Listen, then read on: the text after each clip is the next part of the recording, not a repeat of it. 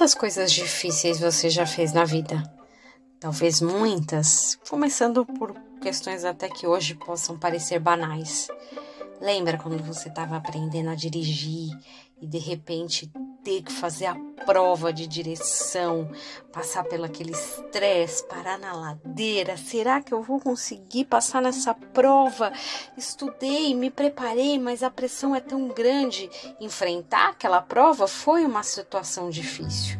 É claro, exigiu de você muito treino anterior, atenção aos detalhes, controlar o seu nervosismo, controlar a ansiedade tudo isso não é fácil, são coisas difíceis, né, para se conseguir aquele resultado pretendido, que no caso era tirar uma carta de motorista, talvez um emprego que você tenha participado e passou por uma prova difícil, uma entrevista com pessoas é, que você imaginava ser muito acima do seu nível, que soubessem muitas coisas, chegar até lá para se expor, aquilo é um nervoso no dia do casamento, no dia do nascimento de um bebê, acompanhar a cirurgia de alguém, sabe? Aquelas cirurgias de horas e horas que nunca acabam, essa preparação, essa ansiedade, até o, o, o ambiente como um todo, tudo aquilo são situações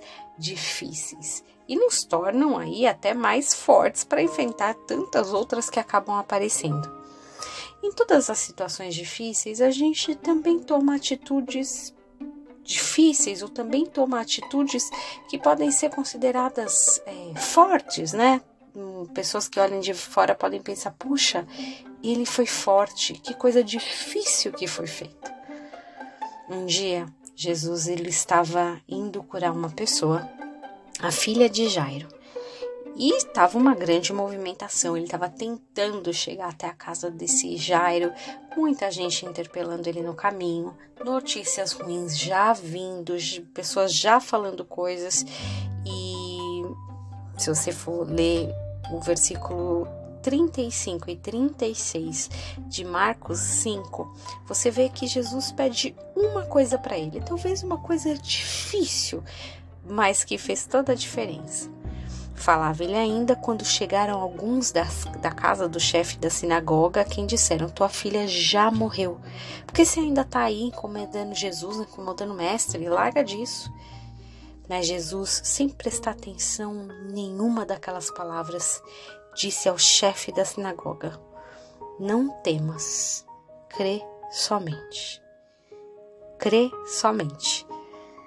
Duas palavrinhas, né? Parece fácil de fazer, mas foi um pedido difícil. Acreditar na hora que alguém veio com uma notícia, com um fato real, falando: sua filha morreu, chega, acabou. Mas Jesus, ele pede para Jairo fazer uma força adicional.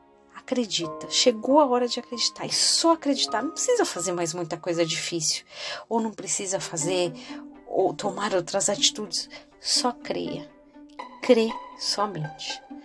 Eu sinto que essa é a palavra de Deus para nós nesses dias. Tantas coisas acontecendo, tantas dificuldades, talvez tantos desafios pela frente, e a palavra dele vem para nós. Crê somente. Que você tenha um dia abençoado crendo nele, em nome de Jesus.